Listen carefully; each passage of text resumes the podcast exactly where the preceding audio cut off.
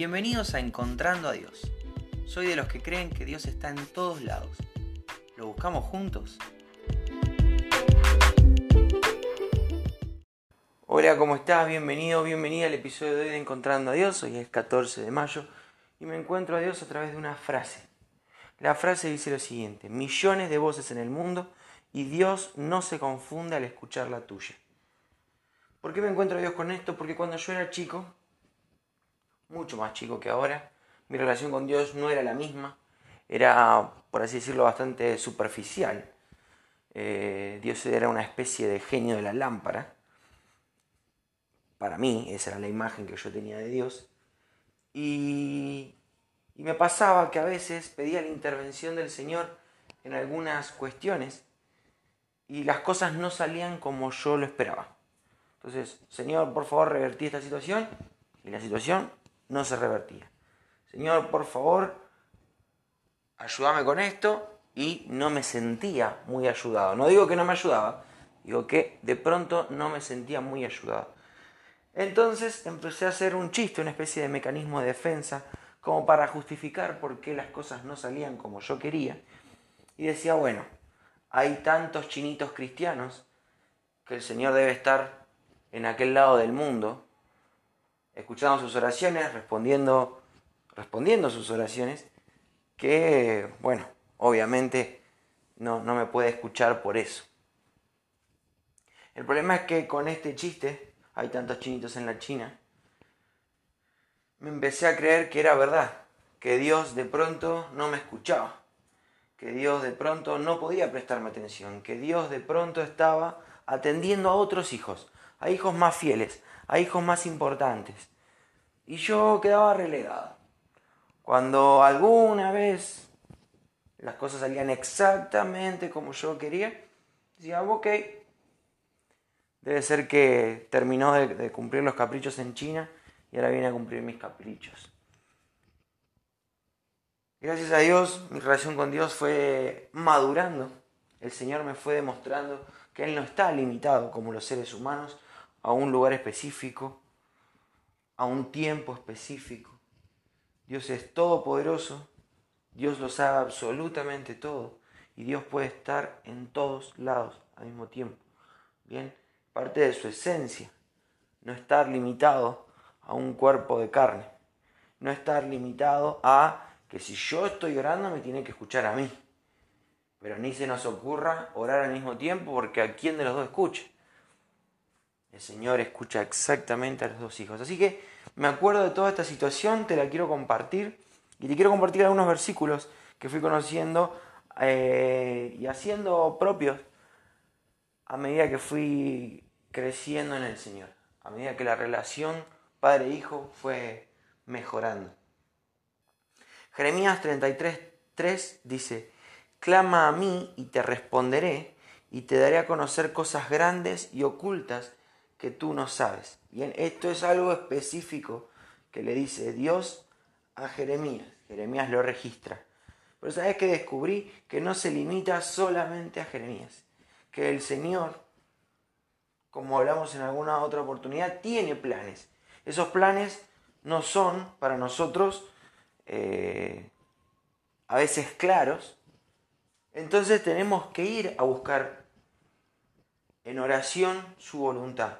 En fe tenemos que ir a encontrarnos con papá, Señor, ¿qué querés que haga respecto a esto? Y vamos descubriendo que hay una voluntad perfecta, mucho mejor, mucho más alta que lo que yo tenía pensado entonces, esto, esto es, es 100% real. Si yo clamo al Señor, el Señor me va a responder. No siempre como yo quiero, no siempre en los tiempos que yo quiero, porque el Señor no se limita a mí, es más grande que yo. Pero siempre me va a mostrar algo nuevo, algo grande, algo oculto que yo no conozco. Entonces, sí era algo muy específico que Dios le decía a Jeremías, pero también sí se aplica a cualquiera de nosotros. Si clamamos, Él nos responde. Primera Juan 5:15 dice, y sabemos que Dios oye todas nuestras oraciones. Podemos estar seguros de que ya tenemos lo que hemos pedido. Bien, ahora, Señor, te pido un Ferrari, ¿por qué no tengo un Ferrari? Bueno, ya sabemos también que Dios no es, como yo pensaba mal antes, un genio de la lámpara. Que no, no, su función no es cumplir mis caprichos, su función es cumplir sus propósitos. Y en su eterna misericordia, en su enorme gracia, me permite a mí, a vos, ser parte de esos planes. Pero esos planes, como decíamos, no tienen que ver con nosotros. Es algo más grande que nosotros. No se limita a mí, no se limita a vos. Es algo mucho más grande. Pero si pedimos conforme a su voluntad, si pedimos no pensando en nuestros deleites, sino en exaltar su nombre, sino guiados por su Espíritu Santo, es que podemos, podemos estar confiados de que eso que pedimos ya lo tenemos en Él.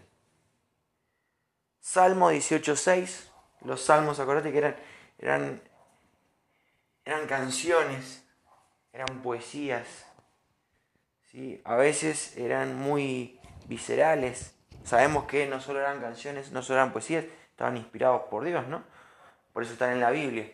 Pero muchas veces eran, eran, eran cuestiones contadas de forma poética, principios espirituales cantados, pero también con, con la mirada muy espiritual, pero muy humana.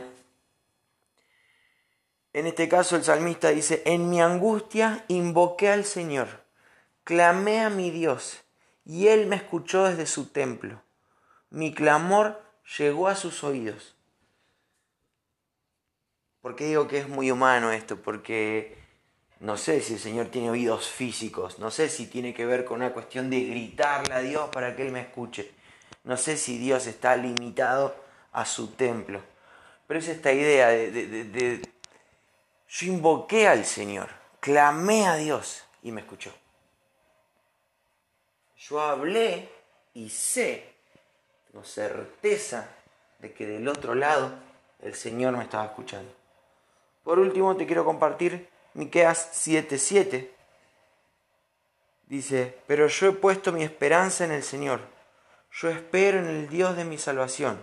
Mi Dios me escuchará. Miqueas también había entendido esto. El profeta era una persona designada por Dios para hablar sus verdades, profecías, cosas que iban a acontecer. Era Dios hablándole a, su siervo. Pero qué lindo, qué enorme es lo que entiende acá Miqueas y que hoy nosotros gozamos. Mi Dios me escuchará. Yo hablo de parte de Dios. Él me dice lo que yo tengo que decir. Pero ¿sabes qué? Yo sé que Él me escucha a mí también. Y esto es maravilloso. Nuestro Dios no está trabajando con millones de chinitos cristianos en la China y se olvidó de sus hijos en Latinoamérica. Dios puede escuchar a todo el mundo y reconocer nuestra voz y responder y tener un momento padre-hijo mano a mano.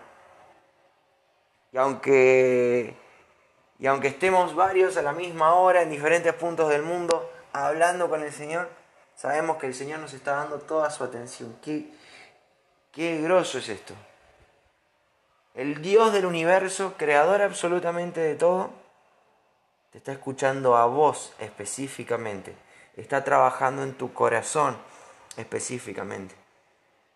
Quiere pasar tiempo con vos y solamente con vos. Esto me parece maravilloso, es terriblemente inmerecido y es lo que te quería compartir hoy. Espero que sea de bendición y si Dios quiere nos volvemos a encontrar mañana.